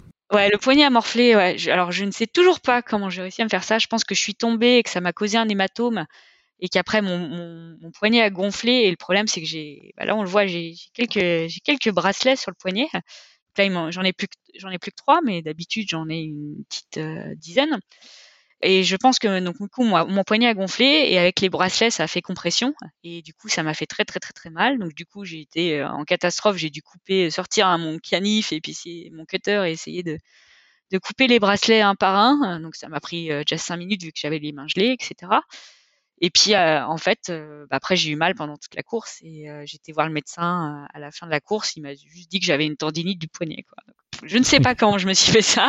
Je sais que ça fait un mal de chien et qu'après, euh, ouais, j'ai pas mal dégusté. Quoi. Mais ouais, ça commençait bien. Puis à un moment, bah, j'ai mis, j'ai eu le malheur de mettre le pied un peu hors sentier et juste je me suis enfoncé jusqu'à la hanche dans la boue. donc, euh, donc j'ai galéré à me, dé, à me décoincer euh, sans, sans laisser ma chaussure dans la boue. Mais ouais, je, je, je m'attendais à ce que ça soit boueux, que ça soit venteux et qu'il pleuve, mais je m'attendais pas à ça, quoi. C'était euh, c'était une, une, euh, une, éponge, une rivière de boue. ouais, j'avoue que la première journée, bon après, il y a deux possibilités. Soit tu râles et, et ta course se passe mal, soit tu, tu prends ça à la déconnade, tu t'enfonces jusqu'à jusqu'à jusqu'au genou dans la boue, tu trouves ça rigolo. Moi, j'ai choisi cette j'ai choisi cette, cette option-là parce que de toute manière, l'autre option, j'allais passer une course horrible, quoi. Mais ouais, ouais pendant, pendant, pendant, toute la course, j'étais en train de me dire, mais c'est pas possible, c'est pas possible. C'est quoi ce, c'est quoi ce terrain, quoi? Heureusement, il y a des bénévoles qui sont là pour te remonter le moral et puis des petits chocolats chauds euh, aux bases vie qui sont euh, bons pour le moral. T'es à la première base vie, donc t'es es, bien puisque t'es pas très loin de la première euh, femme. Tu arrives peut-être un peu plus près que ce que tu imaginais, peut-être. Mmh, ouais, tout à fait. Et ensuite, il y a une première nuit qui se passe dans des conditions relativement euh, difficile, il y a un peu d'escalade, etc. Enfin, tu tu t'en sors euh, plutôt bien, mais c'est un, exercice qui reste euh, délicat malgré tout. Ouais, bah, je m'attendais à ce que le chemin soit difficile, mais à un moment, ils font carrément, il faut ah, carrément escalader des pierres complètement mouillées, etc. Bah, je, je me suis demandé, mais c'est vraiment là qu'il faut passer, c'est juste pas possible, c'est une falaise, je glisse, je tombe, je meurs, quoi. Mais si, si, le chemin, le chemin, c'était vraiment ça, quoi. Pourtant, j'ai perdu, j'ai peut-être perdu un quart d'heure à essayer de trouver où est-ce qu'il fallait passer, mais non, non, c'était là, c'était ça. tu arrives euh, au petit matin au kilomètre 135. Euh, il y a ensuite un, beau petit morceau euh, qui s'offre à toi, un sacré, sacré morceau de bravoure et dans des conditions qui sont pas, pas géniales. Juste pour peut-être repréciser l'altitude enfin de, des monts, etc., sur lesquels tu, tu grimpes n'est pas très élevé, puisqu'on est plutôt en dessous de 1000 mètres, mais, mais les conditions sont, sont pour autant moins dantesques. Ouais, bah, tout est exposé au vent en fait. Il y a pas d'arbres, il y a pas de forêt. C'est des, et puis en plus là, bah, comme il avait neigé, euh, tout était couvert de neige. Et le fameux mont en question, en plus, il faut, euh, là, il fallait carrément faire de l'escalade quoi. Enfin, c'était 15 minutes d'escalade. Donc moi, quand je l'ai fait, je l'ai fait de jour et heureusement parce que je voyais où à peu près où j'allais et, finalement, il faisait pas si froid que ça. Enfin, le vent, le vent, je l'ai bien, mais j'imagine que si tu fais ça de nuit avec un vent encore plus horrible que ce que j'ai eu, euh, voilà, quoi, c'est un peu galère. On était quand même sur des températures qui étaient euh, négatives, qui allaient, qui allaient lorgner un peu avec le moins 15, quand même, peut-être même moins 19 par moment, ressenti en tout cas. Ouais, ouais, tout à fait. Euh. J'avoue que j'ai compris pourquoi ils nous demandaient d'avoir des lunettes dans le matos obligatoire, parce qu'effectivement, quand tu as un vent pas possible et une tempête de neige, ouais, tu vois pas grand-chose et, si t'as pas des lunettes, c'est compliqué. Quoi. Tu vis une bonne partie de la course euh, seul, hormis euh, au début, notamment les 75 premiers kilomètres où il t'arrivait de croiser un peu des coureurs et puis quelques portions plus ponctuelles après. C'est une situation qui te va bien J'imagine que oui, mais est-ce qu'il y, a, des moments où tu souffres pas un peu de, longs tronçons et de, longues heures euh, sans croiser personne, ni coureur, ni, ni bénévole sur les bases vies? Ça t'arrive à, te satisfaire de ça? En fait, sur, les, sur le début de course, on a, voilà, comme j'ai dit, il y a quand même souvent des ravitaux un peu inofficiels. Donc c'est vrai que finalement, on est souvent 30 km, puis on voit quelqu'un. Et puis quand on arrive à une base vie, euh, là, on est comme un roi, quoi. Puis les gens euh, t'aident, euh, enfin, t'offrent tout, toute la solitude que tu as, que as eue pendant une vingtaine d'heures. Finalement, tu l'oublies tout de suite dès que tu arrives à une base vie parce que les gens sont juste là à vouloir t'aider aux petits oignons, à te demander comment tu vas, à t'offrir des choses, à, te demander si tu veux un café, des lasagnes, des machins, des trucs c'est vrai que finalement, ouais, il y a certaines, certains moments, surtout la nuit. Et malheureusement, au mois de janvier, euh, bah, il, fait, il y a 8 heures de jour et 16 heures de nuit, donc forcément les nuits sont très très longues. C'est vrai que la, nuit c'est quand même dur quand tu es tout seul, mais finalement quand tu arrives aux bases de vie, euh, ou à tous les ravitaux inofficiels qui va. Par exemple, parfois tu, tu traverses un hameau, tu as une femme qui t'invite dans sa maison à, à, à, manger des toasts ou quoi que ce soit. Enfin, tous les gens sont. C'est un peu comme à la Réunion en fait. C'est vraiment la course. Enfin, les gens sont tellement impliqués par la course, sont tellement et en plus sont tellement admiratifs de tous ces gens qui font qui font cette connerie, à vrai dire, que, que finalement les gens sont vraiment bienveillants et ils sont tous à t'encourager, à te soutenir parce qu'ils savent que c'est hyper dur, quoi. Et donc tu traverses par exemple à un moment le Pennyway il traverse une ferme et il y a une femme qui est là et qui attend tous les coureurs et qui les invite un, à un à venir euh, boire de la soupe, manger des choses dans, sa grange. Et c'est juste incroyable quoi. Tu te nourris de la bienveillance et, du soutien des autres. Donc oui, tu es, seul sur beaucoup de portions. J'avoue que j'ai été vraiment très très seul sur énormément de portions. Mais, euh, mais je me suis jamais sentie aussi soutenue et aussi encouragée. Et j'ai finalement j'ai eu l'impression de voir énormément de monde quoi, sur ces 430 km. Tu es arrivé euh, au CP, euh, si tu es au kilomètre 75, là tu connais une petite alerte à ce moment-là, au moment de te, poser sur une chaise, il y a un coup de moins bien Non, c'est juste que ça a, ça a, totalement changé mes plans. Je voulais, je voulais pas m'arrêter, je voulais, je voulais juste manger, changer ce que j'avais à changer et puis partir tout de suite. Et c'est vrai que là, j'ai senti que, que je commençais à faire un malaise, donc c'était pas cool. Mais du coup, bah, c'est bien parce que ça m'a, finalement forcé à m'arrêter, je pense, au bon moment. Parce qu'une fois que j'ai fait ma petite sieste, euh, bah, je suis reparti, euh, je suis reparti bien. Et puis heureusement, parce que le, il y avait vraiment un gros morceau après, il y avait vraiment 100 km après. Donc euh, c'était finalement le bon moment pour faire une petite pause. donc finalement, c'est c'est les circonstances de course qui font que finalement, bah, ça m'a empêché de faire une connerie, puisque je pense que c'était vraiment une connerie de repartir, euh, de repartir pour 20 heures sans, sans faire une pause. Ça m'a pas inquiété plus que ça. Euh, j'ai l'habitude d'avoir des petits coups de moins bien. C'est normal sur une course euh, aussi longue. Surtout quand on est dans des températures négatives comme ça, c'est quand même vachement exigeant pour le corps. Sans spoiler, là, cette petite heure que tu t'es accordée de sommeil, c'est quasiment 50% de la durée totale de sommeil que tu as eu sur la course. C'est ça, c'est ça en plus. Claire, tu, repars ensuite euh, dans une nuit euh, un peu froide, un peu d'hypothermie. c'est quand même délicat pour toi euh, dans ces, conditions-là nocturnes. Tu arrives finalement au, CP3 au petit matin. Tu es, content de ta nuit malgré ces conditions. Et, après ce petit coup, de, petit coup de chaud au CP, finalement, tu te, tu te sors assez bien cette nuit. Ah ouais, j'ai trouve que j'ai plutôt bien passé la nuit, effectivement. C'est vrai que les conditions, mais c'était incroyablement, il faisait incroyablement froid. Je pense qu'il faisait moins 15 facile avec le vent. Il devait faire moins, moins 19, quelque chose comme ça. Euh, c'est vrai que j'ai eu un petit peu un début d'hypothermie, donc le temps de s'arrêter, de sortir, de sortir sa doudoune. puis en plus moi je suis un peu une boulette, donc j'avais laissé tomber mes gants dans la neige, donc après j'avais les gants trempés, j'avais les mains encore plus gelées qu'au départ. Puis surtout, c'était un peu dur niveau navigation. Et puis c'était un gros tronçon avec juste finalement une, un mini arrêt au, au 30e kilomètre, mais c'était quand même 60, 64 kilomètres avec juste un, un, seul point, un seul ravito, on va dire. Enfin, un seul moment où on voyait des gens en fait. Et j'avais, il faisait tellement froid qu'en fait j'avais les, les pieds qui avaient gelé. Enfin, j'avais euh, de l'eau. Euh, enfin, puisque la première nuit mes lacets avaient gelé, Bon, ça allait, c'était juste les lacets, lacets, mais là j'avais carrément une boule de glace, euh, enfin deux boules de, enfin mes pieds c'était deux boules de glace quoi en fait. J'essayais de les... deux boules de glace? Ouais, j'essayais de taper avec mes bâtons dessus pour les enlever, mais ça voulait pas. Donc c'est pour dire à quel point il faisait froid en fait. Donc j'ai, ouais, j'étais très très contente de passer cette nuit-là. Je crois que ça a été la nuit la plus dure en fait, parce qu'on était vraiment en altitude en plus. Enfin, on était, il y avait plusieurs collines à passer. Et euh, ouais, et puis c'était euh, après bah, sur toutes les autres bases vie, je me suis rajouté une doudoune facile. J'avais compris qu'il fallait euh, qu'il fallait mieux avoir plus de choses sur soi que que enfin qu'il valait mieux prévoir large quoi niveau niveau froid. Mais j'ai l'impression d'avoir pas mal avancé parce que ma mérène, donc le recordman de backyard et puis d'autres euh, Eon 600 notamment. km. C'est ça. Donc voilà, quand tu sais que tu as passé une bonne nuit et, qu'il ne t'a pas rattrapé, tu te dis ouais, j'ai quand même dû bien avancer parce que je l'ai d'habitude je le voyais aux bases de vie et puis là quand je suis arrivée à, Middleton, en fait il arrivait quand je repartais. Donc c'est que j'avais vraiment, en plus de ne pas m'avoir rattrapé, j'avais même un peu creusé l'écart. Donc il y a cette, nuit qui, qui était euh, finalement plutôt euh, concluante et qui s'est bien passée pour toi et ensuite une, journée euh, très belle. C'était peut-être un, premier très beau souvenir, en tout cas, où tu as pu profiter euh, du décor dans des conditions euh, plutôt euh, idéales. Oui, bah, j'étais vraiment très contente de faire cette portion-là de jour, parce qu'en fait, il y a d'abord une énorme cascade, un truc magnifique. Donc, bon, faut escalader des pierres gelées pour passer au-dessus, mais c'était vraiment superbe. Après une deuxième cascade et après ce qu'on appelle High Cup Nick, qui est juste un espèce de chasme. Où on a une vue imprenable sur toute la vallée. Enfin, c'était euh, incroyable. J'étais vraiment très contente de faire sept jours.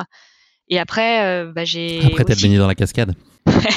non, euh, non. Ah et, et, après, il y avait la partie la plus difficile de toute la course qui s'appelle Crossfeld, euh, Crossfell, pardon, euh, qui est juste une montée, euh, je crois qu'on se prend 900 mètres sur 10 km et, et c'est des conditions épouvantables. C'est le point le plus, enfin c'est là où il a fait le plus froid euh, de toute la course. D'ailleurs, une super photo de moi avec les cheveux complètement gelés et tu, tu, tu vois les, toutes les photos des gens, ils sont complètement recouverts de givre, etc. Et effectivement, tu te prends une tempête de neige pendant pendant 10 km.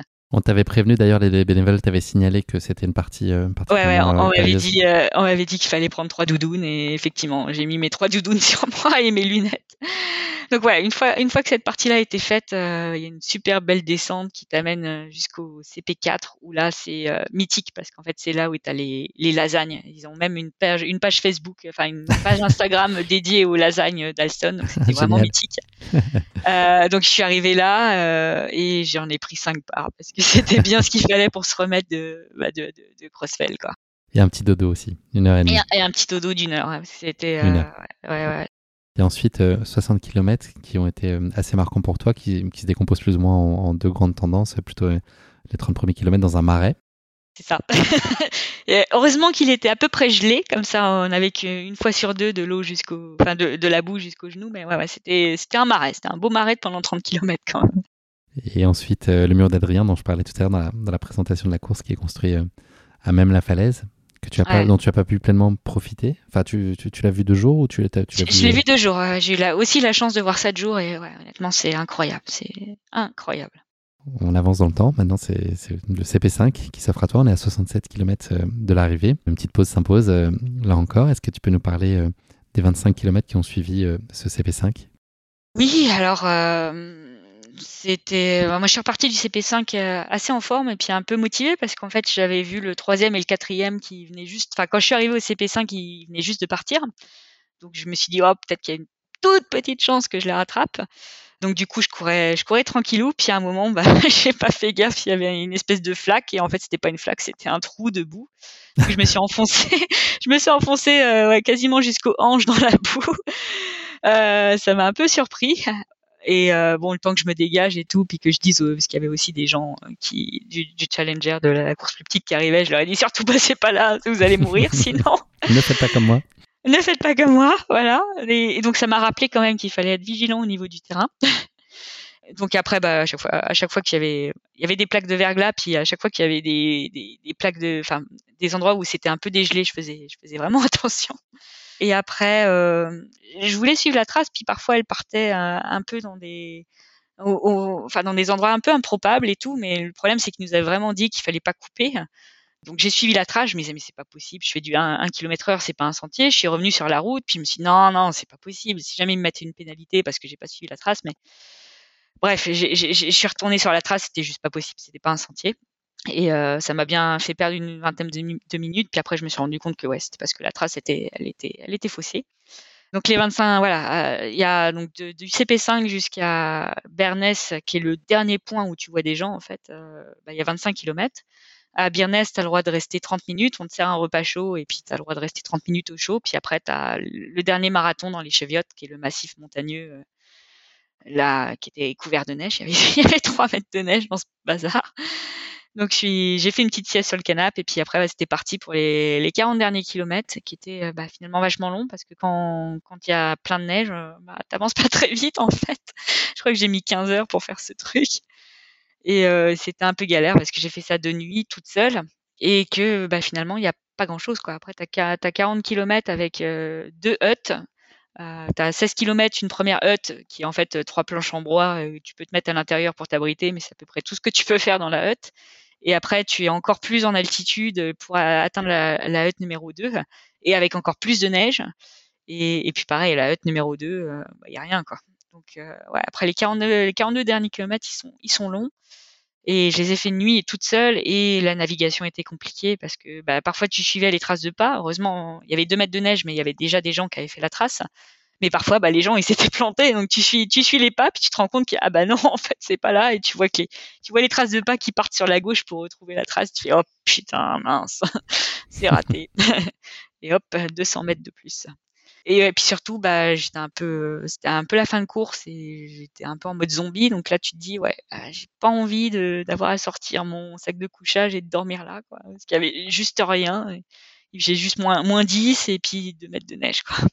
Tu as ensuite euh, une dernière descente, sur les 11 derniers kilomètres en tout cas, qui est une partie euh, peut-être un peu moins technique. Dans ton esprit, euh, tu touches au but et tu franchis donc la ligne d'arrivée après 431 km et 11 000 mètres de D+, en un peu plus de 97 heures d'effort, à une fabuleuse cinquième place au scratch et puis une première place féminine. Après tant d'efforts, tant d'engagement, des conditions aussi difficiles, est-ce qu'il y a de la place pour de l'émotion est-ce que justement elle est amplifié par cette fatigue? Est-ce qu'il y a juste une grosse envie d'aller euh, se mettre au chaud, d'aller dormir ou d'aller retourner chercher des lasagnes euh, pour pouvoir en, reprendre et se redélecter? Comment est-ce que tu vis ça? Bah, J'avoue que j'ai pas eu beaucoup d'émotions avant de voir l'arche d'arrivée et avant de voir les, les, quelques personnes en fait. Parce que c'est vrai que même jusqu'à euh, même jusqu'à 300 mètres de l'arrivée, il y avait je, je, voyais personne parce qu'on est vraiment on arrive sur un, vraiment un tout petit village et puis on arrive encore sur un sur un sentier qui est rempli de neige. Mais c'est vrai que quand j'ai vu les gens euh, là qui m'encourageaient et tout, et que j'ai touché ce mur et j'ai embrassé ce mur, je savais pas s'il fallait le toucher ou l'embrasser, donc euh, j'ai fait les deux. Euh, c'est vrai que là, je me suis dit ah ouais, quand même, je l'ai, je l'ai fait quoi. J'ai vraiment fait ce, truc et puis j'étais même limite déçue quoi de me dire que c'était déjà fini. Non, je déconne, je déconne. J'étais vraiment très très contente de pouvoir aller me mettre au chaud et puis euh, et puis de faire un somme. Est-ce que sur une course comme celle-là, il y a des moments, euh, est-ce qu'il y en a un peu, pas du tout, ou tout le temps, des moments où tu dis euh, qu'est-ce que je fais là, pourquoi je me suis embarqué dans, cette histoire? Est-ce que c'est des, sentiments par lesquels tu es, prise, ou c'est pas du tout un état d'esprit dans lequel tu es, mais au, pic de difficulté, tu t'arrives à, être euh, imperméable à ça sans mauvais jeu de mots? non. En fait, j'ai vraiment eu de la chance que les conditions météo, parce que c'était dur, hein, c'était vraiment très très dur. Le terrain était très dur, il faisait très très froid, ça gelait, mais, mais c'était sec. Et moi, finalement, ce que je supporte pas, c'est être mouillé. Le froid, bah, tu te rajoutes une doudoune, tu rajoutes des gants, tu te mets un bonnet, etc. Enfin, ça, ça c'est quelque chose que je pense pouvoir gérer. Par contre, je ne sais pas ce que ça aurait été dans des conditions ouais, beaucoup plus humides que ça. Donc c'est vrai que finalement, oui, il y, a beaucoup de moments où je me demandais, mais qu'est-ce que je fais là? Mais, j'ai toujours eu, le, côté, vu le côté positif des choses en me disant, waouh, c'est une aventure, c'est fou, c'est dingue, les gens ils vont jamais me croire quand je vais raconter ça. Enfin, j'ai toujours la vision positive de la chose ce qui n'aurait pas forcément été le cas s'il avait plu pendant pendant, 10, pendant pendant cinq jours, enfin pendant ces quatre jours. Et finalement, j'ai jamais eu de coup vraiment de moins bien. Enfin, j'ai toujours été bien. Enfin, j'ai toujours eu le sentiment d'avancer, de continuer à courir. Enfin, jusqu'au kilomètre 80, je courais. Enfin, je courais. Je trottinais à 6 km heure. On va appeler ça courir, on va dire. Mais tu vois, j'ai ça a toujours avancé. J'ai toujours eu l'impression de, bah, de continuer à avancer à mon rythme et de me faire plaisir. Donc c'est vrai que finalement, la course, elle n'a pas été, elle a pas été aussi dure que ce que je pensais en fait. Mais c'est aussi parce que les conditions euh, étaient euh, incroyables au niveau météo et aussi parce que physiquement j'étais très très très en forme et que j'ai finalement pas souffert quoi. Est-ce qu'il y a malgré tout une chose qui a pu te surprendre sur cette course euh, ou, un apprentissage avec lequel tu serais sorti de cette spine? Ouais, je m'attendais pas à ce que ce soit aussi boueux et qu'on ait vraiment les pieds mouillés en permanence, enfin mouillés ou dans de la neige en, en permanence. Je m'attendais à ce que ça soit difficile, mais à ce point euh, qu'on court parfois dans, dans des rivières. Je, je, m'attendais pas forcément à ça. Donc c'est vrai que j'avais, je m'étais préparé. J'avais, j'avais trois paires de chaussettes sur moi, dont deux paires imperméables, et c'était pas trop. Hein. C'était, même, euh, c'était pas trop du tout. Mais pas eu d'ampoule? J'ai pas eu d'ampoule. Non, non, non. C'était incroyable. Et j'ai eu des pieds euh, nickel. Je m'attendais justement à avoir des pieds complètement défoncés, mais en fait, après, c'est aussi parce que c'est le point numéro un. C'est vraiment le, la chose à laquelle j'ai fait le plus attention. À chaque CP, je changeais mes chaussettes. J'ai gardé les mêmes chaussures du début à la fin, mais c'était plus parce que je voulais pas changer un truc qui marchait. Mais euh, ouais, ouais, je, je, m'attendais pas à ce que le terrain soit aussi difficile, qu'on ait, de la boue parfois jusqu'aux genoux, ou que là, en l'occurrence, on avait des plaques de verglas vu qu'il faisait moins 15. Et j'avoue que j'étais un peu débile, j'ai pas voulu mettre mes crampons. Euh, Enfin, je les ai mis à, je les ai mis pour la première fois à 40 km de l'arrivée. J'aurais dû les mettre plus tôt parce que je me suis tapé une paire de gamelles, mais je les ai, elles étaient méritées pour le coup. Hein. Pas de crampons, bah, avec la glace, tu tombes, hein, c'est normal. Pas de crampons, sanction. Tu connais cette adage ouais, Voilà, pas de crampons, sanction. mais euh, ouais, je m'attendais pas à ce que le terrain soit aussi difficile que ça. J'avoue que, en plus, quand on voit, j'avoue que 430, ça fait peur, mais après tu vois le D+, tu vois 11 000 D+, tu dis ouais c'est bon c'est roulant. Non c'est pas roulant. C'est pas roulant. Il y a des parties tu peux pas aller plus vite que, que 4 à l'heure hein. ça a été ta course la plus exigeante? C'est dur à dire ça la course la plus exigeante à ce jour. Ouais ouais ouais, ouais, de loin de loin. Euh, le tort ça avait été exigeant mais à aucun moment enfin le tort tu veux faire une sieste tu t'assois dans les buissons tu dors quoi. Là sur la spine c'est juste pas possible quoi. Enfin t'as as tout ce qu'il faut en théorie pour pouvoir euh, dormir dehors, mais moi j'avais j'avais pas du tout envie de dormir dehors. Hein. Tu, tu, tu, mets ton bivy, tu, tu, tu, dors une heure, tu te réveilles, tes chaussures elles sont gelées, euh, super quoi. Et puis euh, non, j'avais j'avais vraiment envie de passer le moins de temps possible dehors. Et c'est vrai que du coup ça t'enlève toute possibilité de faire une sieste ou de faire une pause ou de parce que par exemple, je pouvais juste pas me dire, allez, je m'assois quelque part cinq minutes pour souffler. Tu fais ça, tu crèves de froid, quoi. Tu étais obligé de marcher sans arrêt si tu voulais pas, si tu voulais pas geler, quoi. Donc ça, ça, ça, ça, fout une pression quand même. C'est, tu dis, j'espère que, j'espère que je vais pas avoir de défaillance, quoi. En admettant que tu, te, prennes la décision folle de retourner euh, sur la spine un jour, qu'est-ce que tu ferais de différent? J'essaierais de mieux m'organiser au checkpoint. C'est vrai que finalement, parfois, je passais une heure ou une heure et demie sans faire de choses vraiment utiles. Les choses utiles étant euh, dormir ou manger. Mais parfois, euh, je passais, j'avais trop chargé mon sac déjà, donc euh, je passais. en plus, avec mon poignet qui était en vrac, j'arrivais juste pas à fermer mon sac, donc je passais dix minutes à essayer de fermer mon sac. Et c'est vrai que je pense que je peux gagner facile 5 heures si j'arrive, que je, je, me dis je fais ça, ça, ça, et si je et, je dors et machin. C'est vrai que là, parfois, je restais une heure au checkpoint. Euh, bah, j'aurais mieux fait de dormir 45 euh, minutes et de faire 15 minutes un autre truc plutôt que de rester une heure à, à regarder dans le vide, quoi. Enfin, ou à pas faire grand chose, quoi. Merci beaucoup, Claire, d'avoir partagé avec nous euh, cette course incroyable. On va se, parler un petit peu de la suite. Tu nous l'as dit tout à l'heure, il y a les championnats du monde des 24 heures qui se dessinent cette année. Il y a aussi la Hard Rock, qui a un rendez-vous sur lequel tu as tu as envie de, répondre présente. Est-ce que tu peux nous parler voilà, de. C'est ça, c'était deux gros objectifs de l'année, c'est cela? Ouais, c'est ça, la... et l'UTMB aussi. Mais euh, ouais, j'avoue que la hard rock, euh, bah, je m'y attendais pas. Donc, quand j'ai vu que j'étais tiré au sort, déjà, j'y ai pas cru au départ. Puis après, il a fallu tout organiser. Et ouais, ça va être un bel objectif. Et puis après, je vais en profiter pour rester un peu dans le Colorado, peut-être me faire un petit FKT ou, ou juste randonner, ouais, ou juste randonner pendant 10, jours. Euh, mais ouais, ça va être une sacrée aventure, ça aussi, parce que là, euh, on touche aussi à autre chose que à quelque chose que je connais pas du tout, c'est-à-dire euh, être en altitude bah, pendant toute la course, quoi. Parce que là, on est à, je crois qu'on est à 3500 de moyenne, quelque chose comme ça, et qu'on redescend jamais en dessous de 2000, 2008. Donc, c'est pareil, c'est quelque chose que je connais pas du tout. Et oui, il y a plein d'autres, plein d'autres courses. il y a trop de courses. ça va pas arrêter. Enfin, c'est comme d'hab, quoi. ça va être comme d'hab. Claire, tu avais partagé avec nous euh, ton moto lors de notre 30e épisode qui était euh, plus c'est long, plus c'est bon. Alors, est-ce qu'il est toujours de circonstance euh, après une course de 430 km ou est-ce que tu as un autre moto que tu voudrais partager avec nous aujourd'hui? Ouais, non, plus c'est long, plus c'est bon. C'est toujours valable. c'est très long, plus c'est très bon ou pas? Oui, plus, c'est long, plus c'est bon.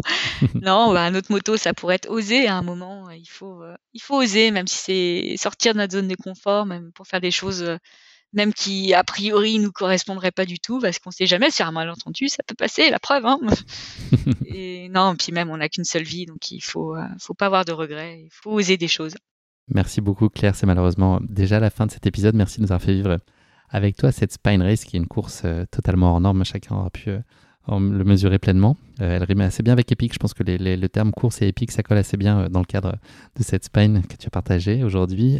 merci en tout cas d'avoir été fidèle à toi-même aussi enthousiaste et, spontané, ne change rien. Ton énergie, elle est hyper communicative et puis euh, ton incroyable détermination, c'est, je pense, pour beaucoup, et moi le premier, une très, grande source euh, d'inspiration. Donc, euh, avance comme ça, continue. T'as pas besoin de moi pour te, pour te le dire, mais en tout cas, voilà, sache que tu suscites beaucoup, beaucoup d'inspiration. Enfin, tu crées de l'inspiration, en tout cas, auprès de, auprès de beaucoup de gens qui te suivent.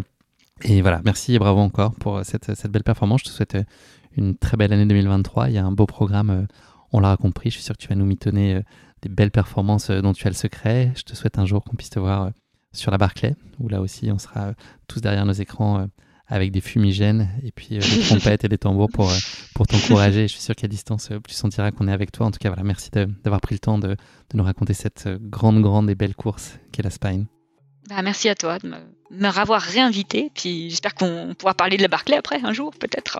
Exactement, ta place est réservée. Dès que tu as fait ta Barclay, je te re-re-invite avec euh, un re-re-plaisir fou. Ça marche. Salut Claire. à bientôt, merci. Merci à tous d'avoir écouté cet épisode. Si vous l'avez écouté jusqu'ici, c'est qu'il vous a probablement plu, alors n'hésitez pas à le partager autour de vous et également à vous abonner, à noter et à rédiger un avis sur votre plateforme d'écoute favorite. C'est essentiel pour que Course Épique soit mise en avant et puisse ainsi continuer à se développer. Cela ne vous prendra que quelques secondes et ça change beaucoup de choses pour le podcast. Merci encore infiniment pour votre soutien et pour votre fidélité et je vous dis à très bientôt pour une nouvelle course épique. Évidemment.